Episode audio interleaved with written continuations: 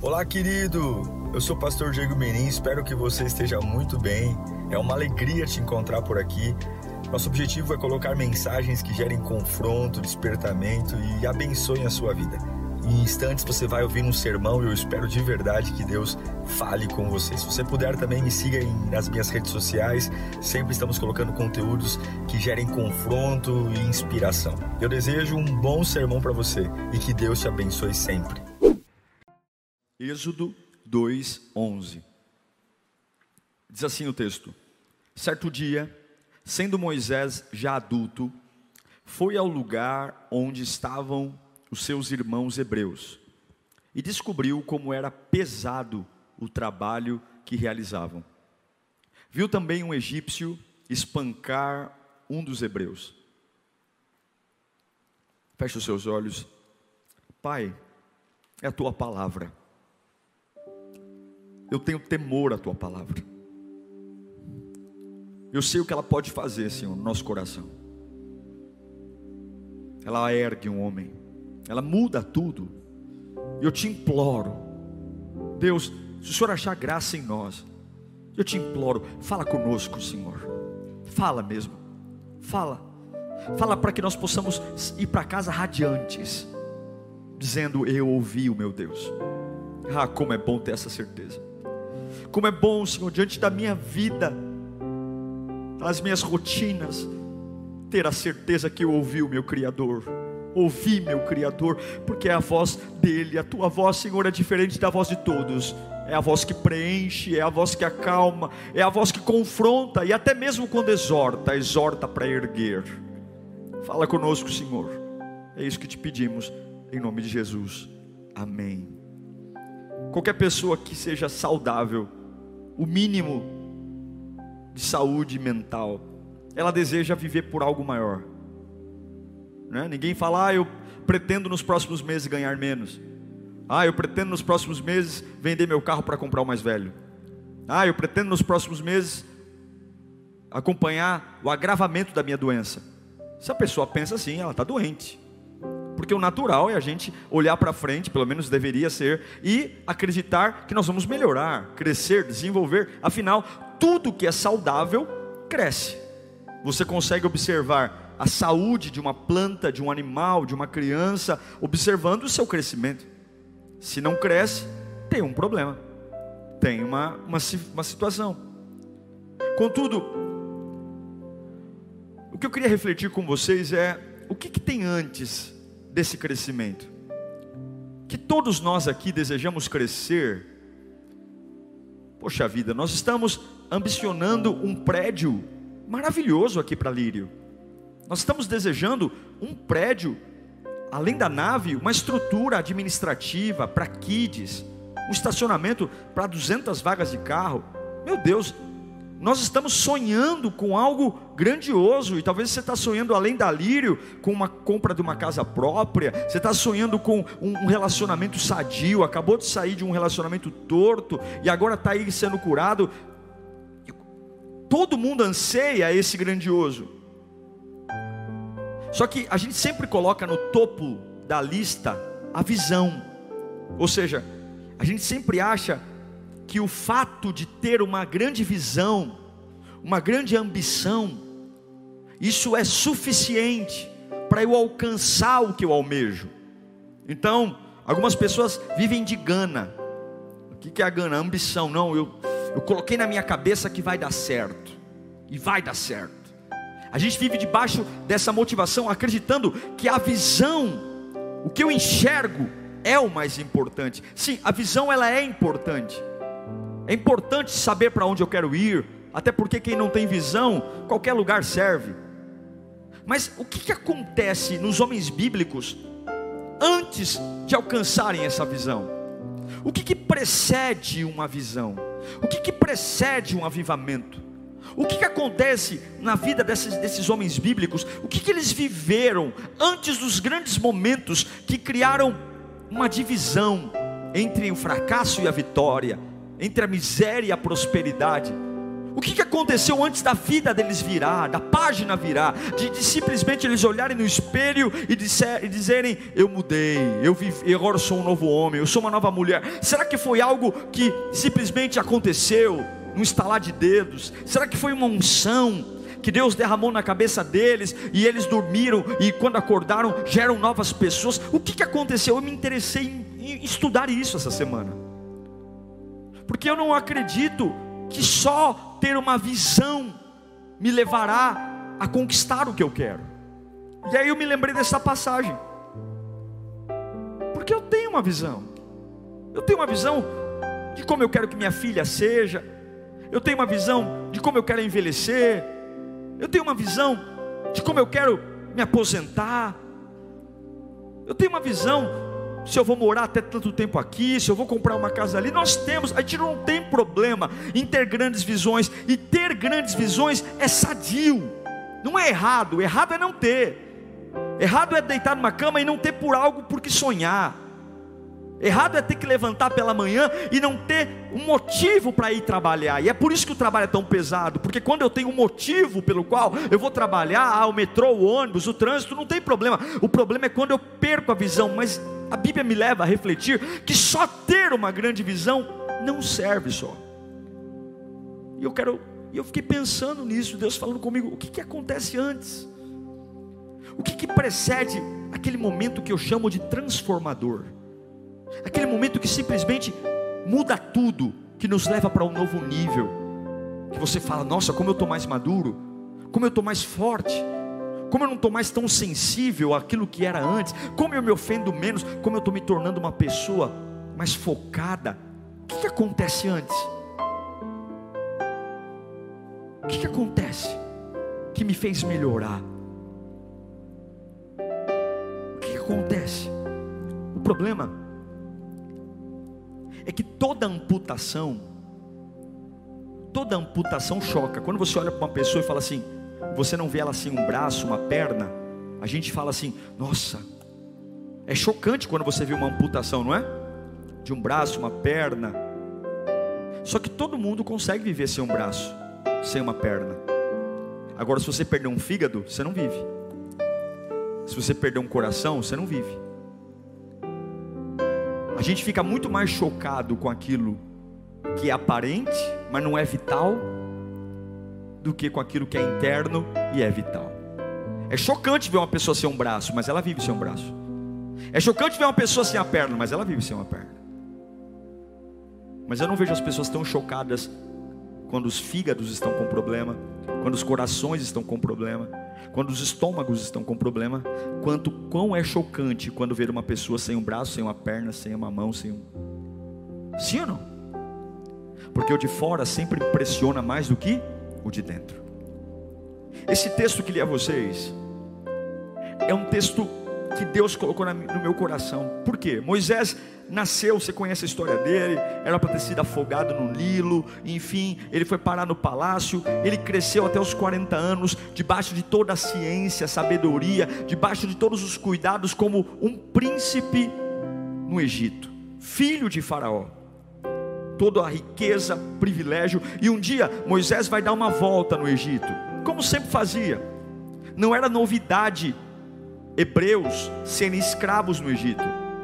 Mas naquele dia, Moisés estava andando no Egito e ele viu algo que deve ser normal: um capataz egípcio com um chicote na mão, batendo em um hebreu, que talvez deve, deve ter caído pelo cansaço, talvez deve ter sucumbido diante do calor, e o capataz egípcio batendo e agredindo, surrando o hebreu. Os hebreus construíam pirâmides no Egito, carregavam tijolos pesados, enormes, debaixo de um sol escaldante do Oriente Médio, um sol que tritura, um sol que cozinha mesmo, queima. E agora um egípcio está dando uma surra num hebreu. Moisés, nascido de pais hebreus, criado no palácio egípcio, vê o soldado do seu povo batendo no escravo da, da sua linhagem natal. Deixa eu te fazer uma pergunta: você já viu alguém sendo espancado? É fácil ver alguém sendo espancado? É fácil você olhar para uma cena e ver alguém espancando um outro? Espancamentos não são coisas fáceis de se ver, ou são? Não são, a não ser que você seja muito frio, insensível, mas qualquer pessoa que tem um mínimo de sensibilidade, ao ver uma, uma, uma um espancamento, um, alguém que está vulnerável no chão e o outro em cima, surrando, batendo, o mínimo de compaixão, você vai ficar totalmente desequilibrado. Moisés agora está vendo um espancamento de um egípcio para um hebreu. E Moisés decidiu, o que, que ele decidiu? Eu não posso tolerar isso. Eu não posso ver isso e não fazer nada. Eu não vou compactuar com isso. Eu não vou aguentar mais isso. E o que, que Moisés faz? Ele vai, entra entre o hebreu que está apanhando e ele comete um ato de assassinato. Ele mata o capataz egípcio e ele tem que fugir. No versículo 12 de Êxodo 2, diz: Correu o olhar por todos os lados e não vendo ninguém, matou o egípcio e o escondeu na areia. Moisés não aguentou aquela cena. Moisés não aguentou olhar para um espancamento. Ele está enfrentando talvez uma das pressões e dos conflitos emocionais mais duros que ele já enfrentou na vida.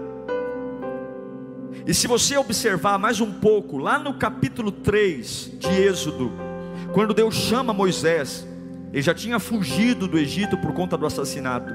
Ele já estava lá. Quando você vê no capítulo 3, quando Deus chama Moisés, lá no versículo 7 do capítulo 3, coloca aí. Olha o diálogo com Deus com Moisés, diante da sarça. E disse o Senhor a Moisés: De fato, eu tenho visto o que? A opressão sobre o meu povo no. Por que, que Moisés matou o egípcio? Porque ele viu o que?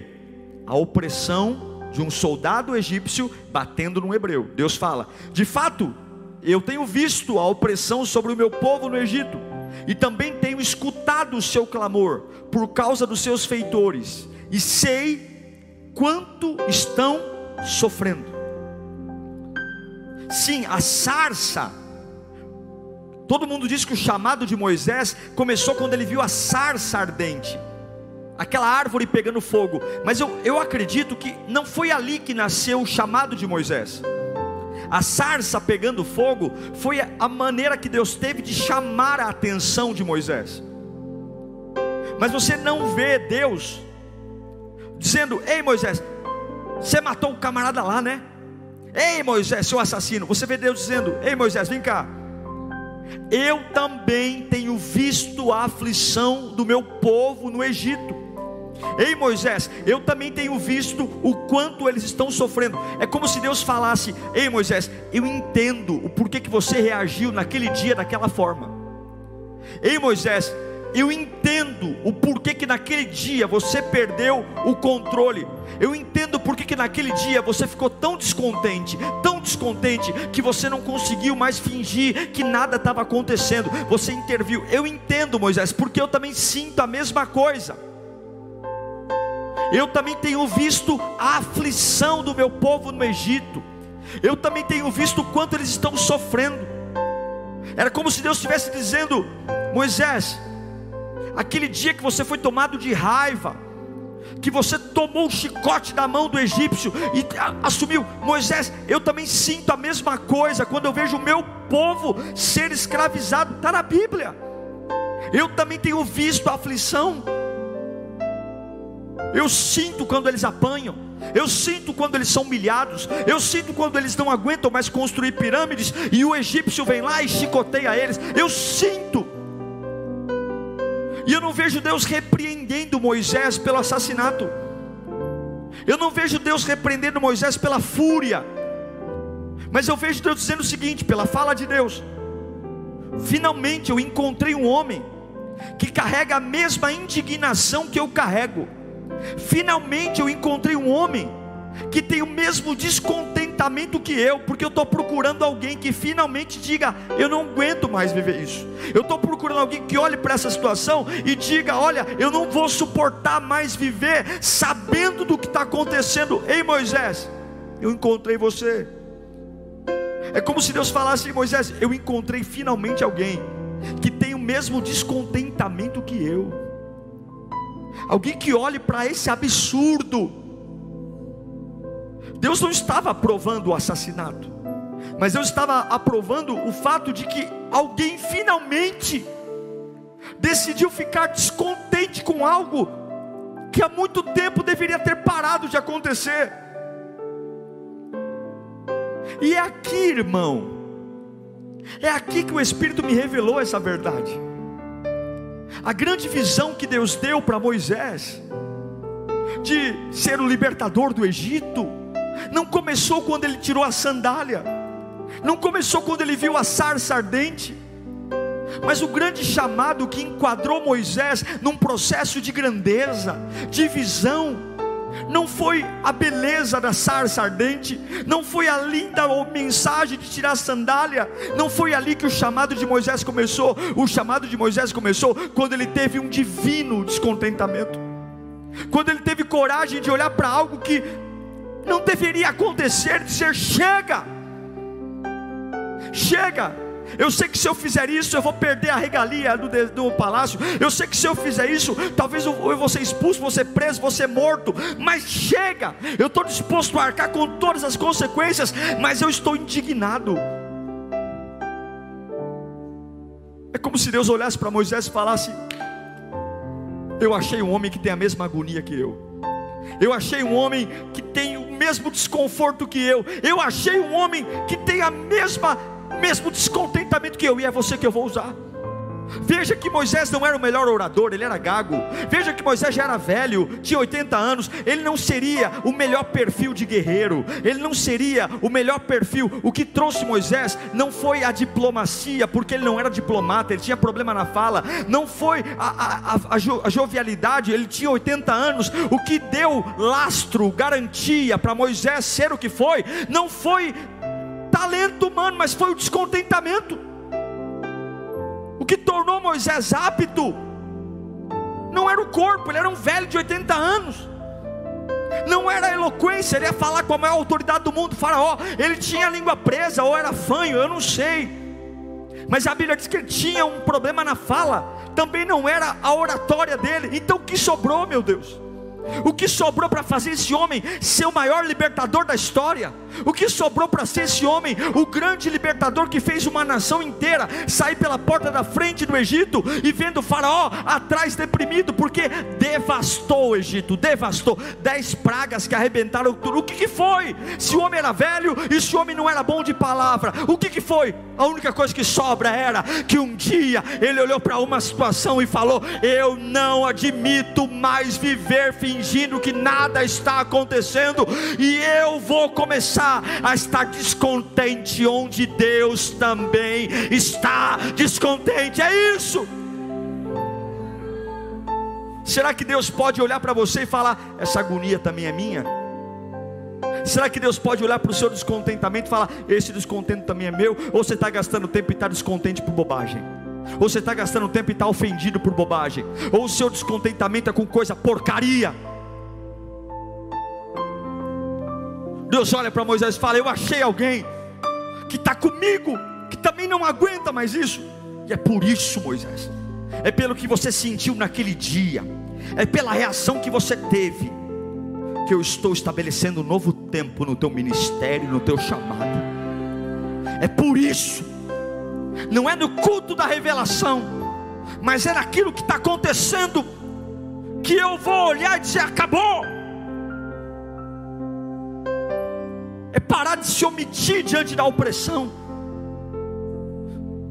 Moisés foi um ativista, saiu da zona de conforto, aquela decisão dele custou tudo, custou tudo. Ele era o príncipe do Egito, vivia num palácio com todas as regalias, possivelmente vai ia ser um grande sucessor. Ele tinha tudo ali, tudo: dinheiro, fama, poder, riqueza, o comia do bom e do melhor, as melhores requintes. Ele era um, ele era um, era da realeza. mas aquela indignação fez ele pôr tudo a perder, porque ele estava disposto: eu não vou mais viver, eu não vou mais viver vendo o que eu estou vendo. Chega!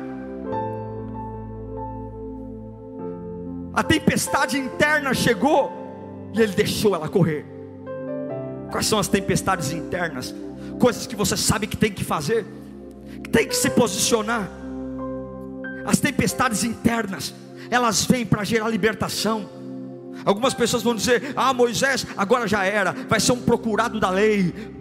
Mal sabia que aquela indignação trouxe para Moisés entrar na história da humanidade como o maior libertador de todos os tempos. Graças àquela indignação, graças àquele descontentamento que o deixou no deserto por muitos anos, mas Deus olhou alguém e falou: Ele sente o que eu sinto, ele está indignado com o que eu estou indignado.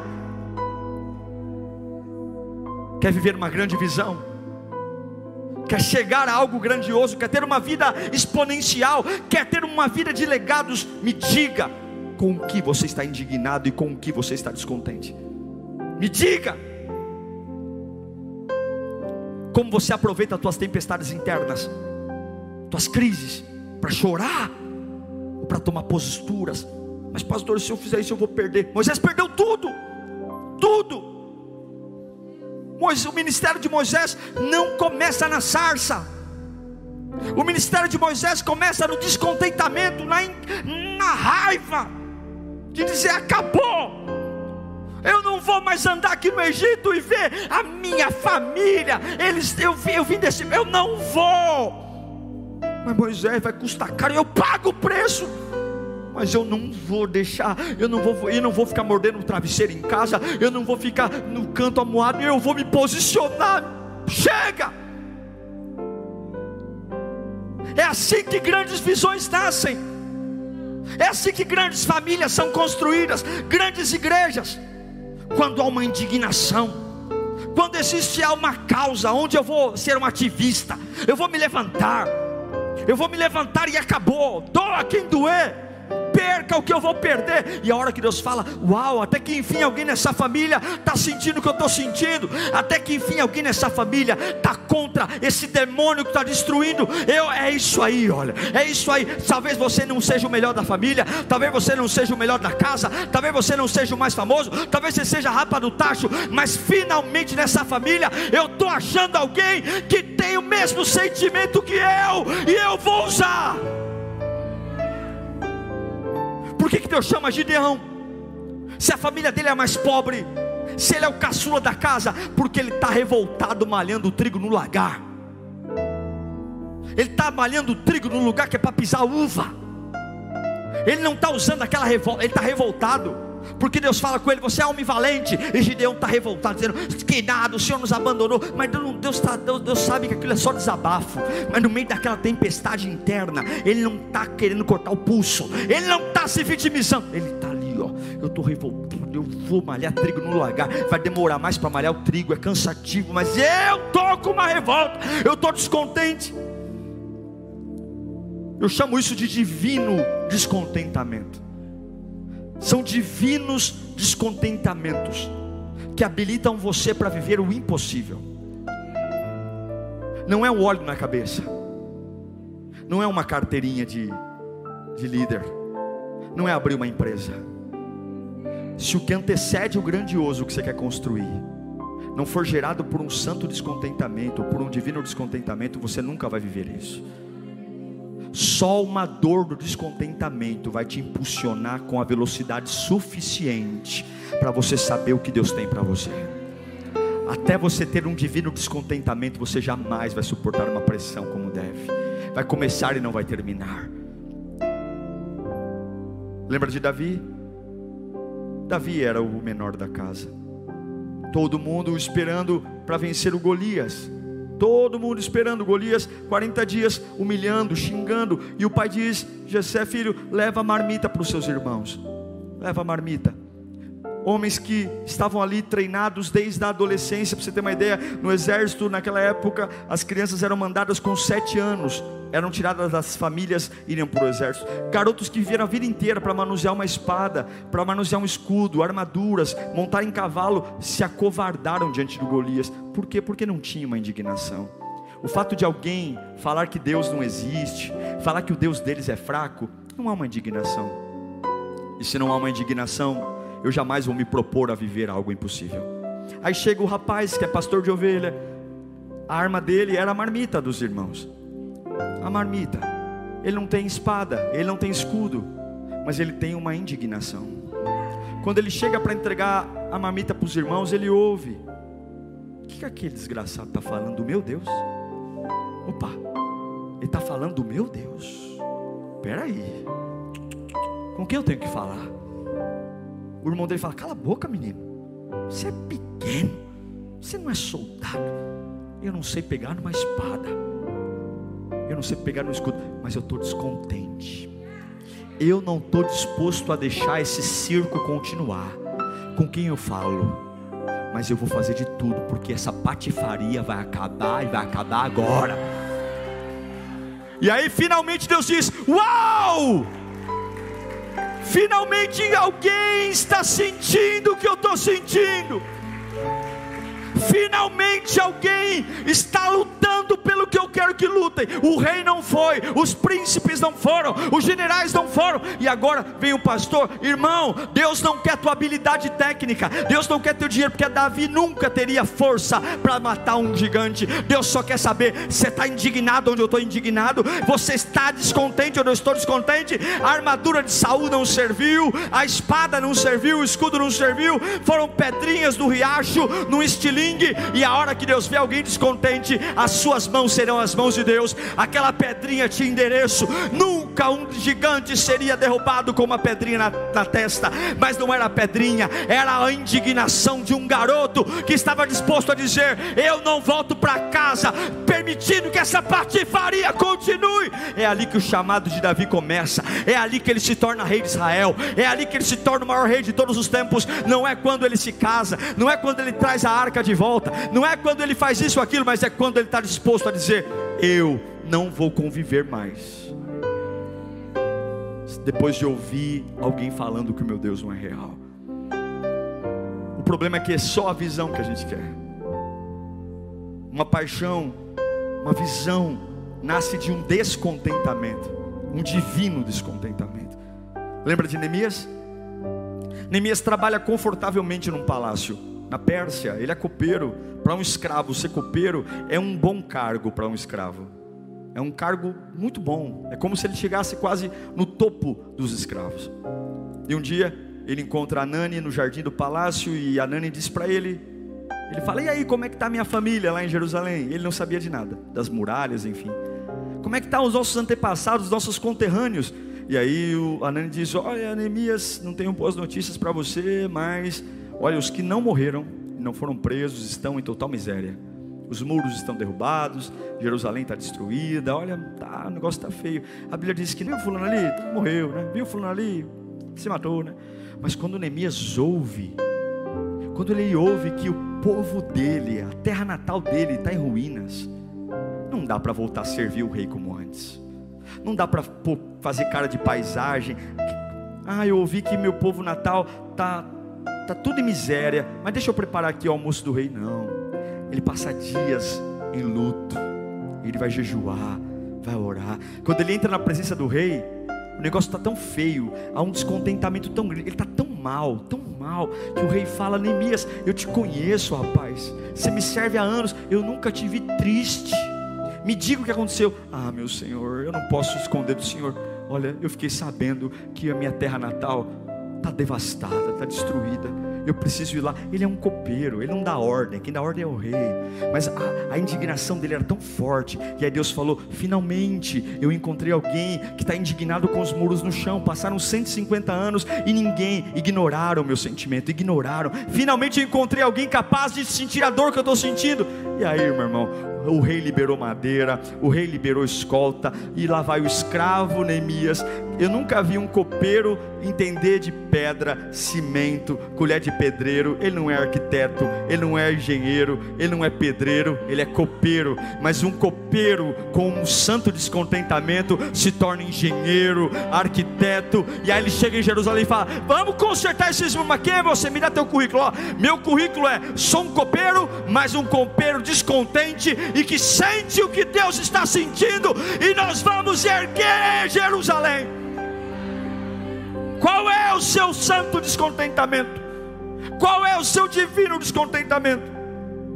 Sempre tem algo em nós que nós não devemos mais suportar.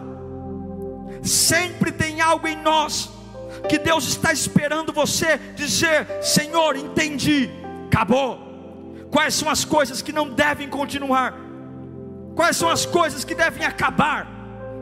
Quais são as estruturas da minha família? Do meu trabalho, quais são as coisas que Deus está esperando que eu tenha o mesmo sentimento que Ele para pôr um fim nisso. O que é que eu não posso mais aceitar? A maioria de nós, quando sente o desconforto, vai ver um filme, vai viajar, quando sente o desconforto, diz que vai largar tudo porque a vida está pesada demais. Eu preciso me desconectar um pouco, porque eu estou muito desconfortável eu preciso de um tempo. Não! O desconforto não é para você ver um filme, não é para você ir para a praia, o desconforto não é para você sair, o desconforto é para você olhar para Ele, e Deus vai dizer: Ei, finalmente, finalmente você está deixando eu colocar uma revolta aí dentro porque tem algo que eu quero acabar e eu preciso de alguém que esteja no mesmo sentimento que eu, e eu vou usar, mas não, não importa. Eu sei quem você é, eu sei que você não tem, eu sei que você não pode, eu sei que você não sabe, mas eu só sei que você está sentindo o que eu estou sentindo, e eu vou usar você, Davi, Neemias, Gideão, Moisés. Quais são as situações de injustiça, desrespeito, demoníacas? Quando eu vejo minha família, meus amigos, pessoas que se reconciliam e não ficam, eu carrego um descontentamento diário. Diário. Você nunca vai ter um pastor satisfeito, nunca. Eu sou muito grato a Deus por tudo, mas sempre tem algo para melhorar. Sempre. Nunca pense que eu deito na minha cama dizendo, ai, chegamos, nunca vamos chegar. E quando nós estivermos no novo prédio, eu vou dizer para você, eu sempre estarei descontente, porque enquanto o diabo estiver roubando, matando e destruindo, eu não posso me dar o luxo de estar feliz com nada, porque tem gente indo para o inferno, tem gente morrendo, e eu vou sempre carregar um divino descontentamento. Talvez essa minha indignação, eu não tenha dinheiro para resolvê-la, eu não tenho recurso, eu não tenho inteligência, mas Deus nunca vai esperar de mim dinheiro, recurso, inteligência inteligência, Ele só vai esperar que eu tenha o mesmo sentimento que Ele. Não está em jogo talento, inteligência, beleza, recurso. Deus está só procurando alguém que se sinta desconfortável onde Ele está desconfortável, onde existe uma destruição na alma, e eu estou descontente com isso. Ele vai colocar sarça para queimar, só para chamar sua atenção mas Ele já te chamou no descontentamento. Algumas pessoas falam, pastor, eu não sei para que eu nasci. Você nasceu para resolver as suas reclamações. Você nasceu para ser resposta das suas agonias. Você nasceu porque algumas pessoas falam assim: Nossa, eu tô tão, eu tô tão revoltado e parece que ninguém, ninguém vê. É, mas ninguém vai ver porque esse é o teu chamado. Nossa, não é possível. Eu tô tão descontente com isso aqui e parece que ninguém ao meu lado, as pessoas vivem como se isso fosse normal. As pessoas não vivem, eu estou sem dormir, eu estou sem comer, eu estou sem quase morrendo, e as pessoas ao meu lado não ligam, porque esse é o teu chamado. Deus não chamou 20 Moisés, 40 Davis, foi um Moisés, foi um Davi, foi um Neemias, foi um Gideão, e é você. Mas você tem que usar a sua dor ao seu favor e não contra você. Por exemplo, algumas pessoas foram maltratadas numa igreja, foram maltratadas, E aí ela sabe a dureza de ser maltratada por um preconceito, por uma crítica. Aí ela entra na outra igreja, e ao invés dela usar essa dor, para ela dar tudo aquilo que ela não recebeu, já que eu fui maltratado, então meu ministério é esse. Eu vou ser agente de cura. Eu vou, eu vou na minha próxima igreja, eu vou fazer tudo pelos outros que eu não recebi. Esse é o meu chamado. Se eu sou tão sensível a ser maltratado, então na nova igreja, na Lírio ou qualquer outra igreja, então eu vou amar muito eu vou abraçar muito, eu vou fazer as pessoas jamais sentirem aquilo que eu senti.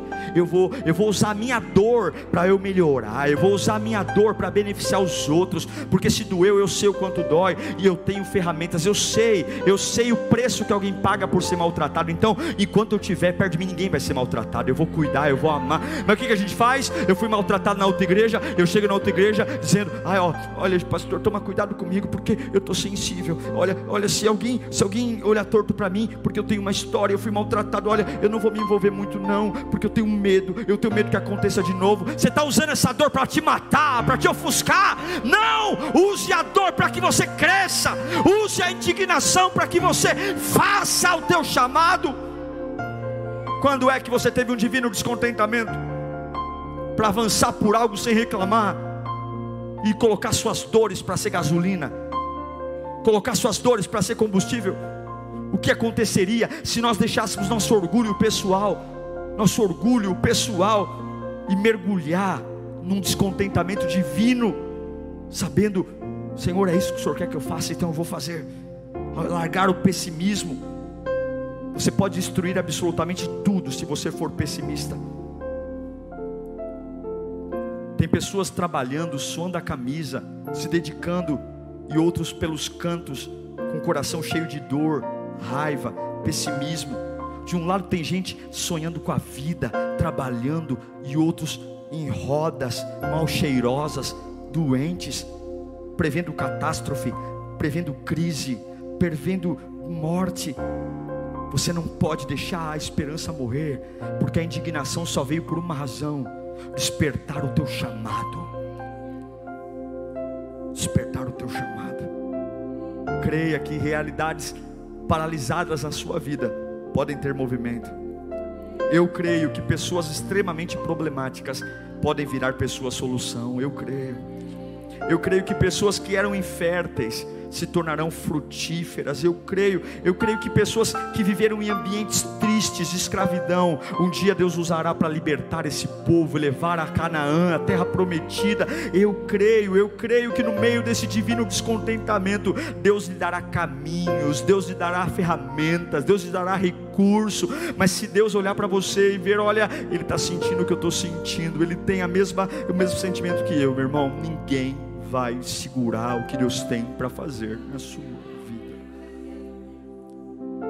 Eu quero ser cada dia mais parecido com Jesus. Eu quero uma igreja parecida com Jesus. E para isso, a pergunta que eu faço é: a gente está arriscando o suficiente?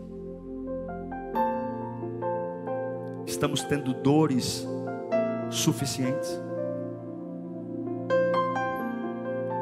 A gente está descontente o suficiente.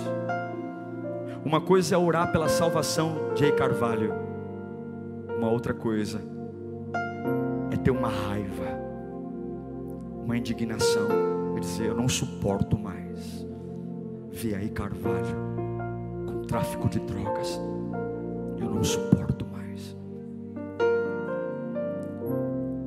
Talvez a sua indignação seja diferente do outro. Talvez o seu, o seu chamado é só seu. Não queira torcida organizada. Não é porque você tem uma indignação numa área que todo mundo vai com você.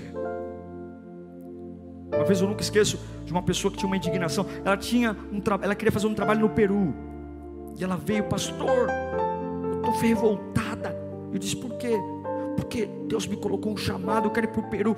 E ninguém entende ninguém entende o quanto isso é grave, o quanto os peruanos sofrem, o quanto.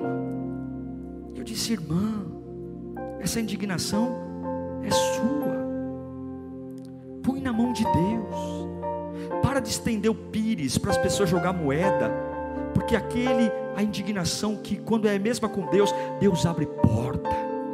Deus pode pôr um avião à tua disposição para de querer pires, para de criticar o outro. Ai, porque eu, eu entrego comida, eu vou no presídio, porque eu, vá lá, cumpra teu chamado, mas para de encher a paciência do outro, porque talvez a indignação do outro não é na rua, é dentro da casa dele, com o pai dele, com a mãe dele. Todos nós temos algo que Deus quer que a gente se desperte e não queira que as pessoas entendam que a sua indignação é a delas, cada um tem uma, cada um tem uma, mas cumpra a sua. Para de olhar para o outro, para de querer, é um Moisés, é um Gideão, é um Abraão, é um, é um Neemias, é você. É você. Não abafe o que Deus está despertando em você para você mudar o mundo. Moisés mudou o mundo, Gideão mudou o mundo, Neemias mudou o mundo, Davi mudou o mundo. Todos eles com uma indignação. Deus te chamou para você mudar o mundo. Talvez o mundo é a sua casa. Talvez o mundo é a empresa. Talvez o mundo é uma área da Lírio, ou a própria Lírio. Talvez o mundo é a sua rua, seu vizinho. Talvez o mundo é o seu filho, a sua filha. Algo que você vai dizer a partir de agora: eu não estou disposto mais. Eu não estou disposto mais a viver como se nada estivesse acontecendo. E aí a sarça vai arder. Deus vai te chamar. E o diabo que se cuide, porque você vai para cima e vai com tudo em nome do Senhor Jesus. Vai Ainda gago você vai falar com o Faraó. Ainda pastor de ovelhas você vai matar o maior assassino da sua geração que foi Golias. Ainda mais pobre você vai juntar trigo no lagar e Deus vai dizer: Eu sou contigo, homem valente. Ainda sendo copeiro, você vai construir Jerusalém em 52 dias. Qual é o seu divino descontentamento? Feche os seus olhos esse instante.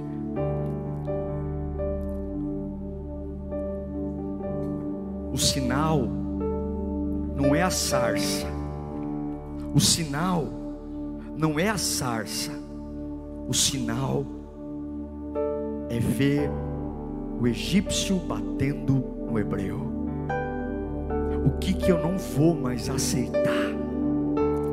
O que, que eu não vou mais fingir que não está acontecendo, o que que eu vou me posicionar.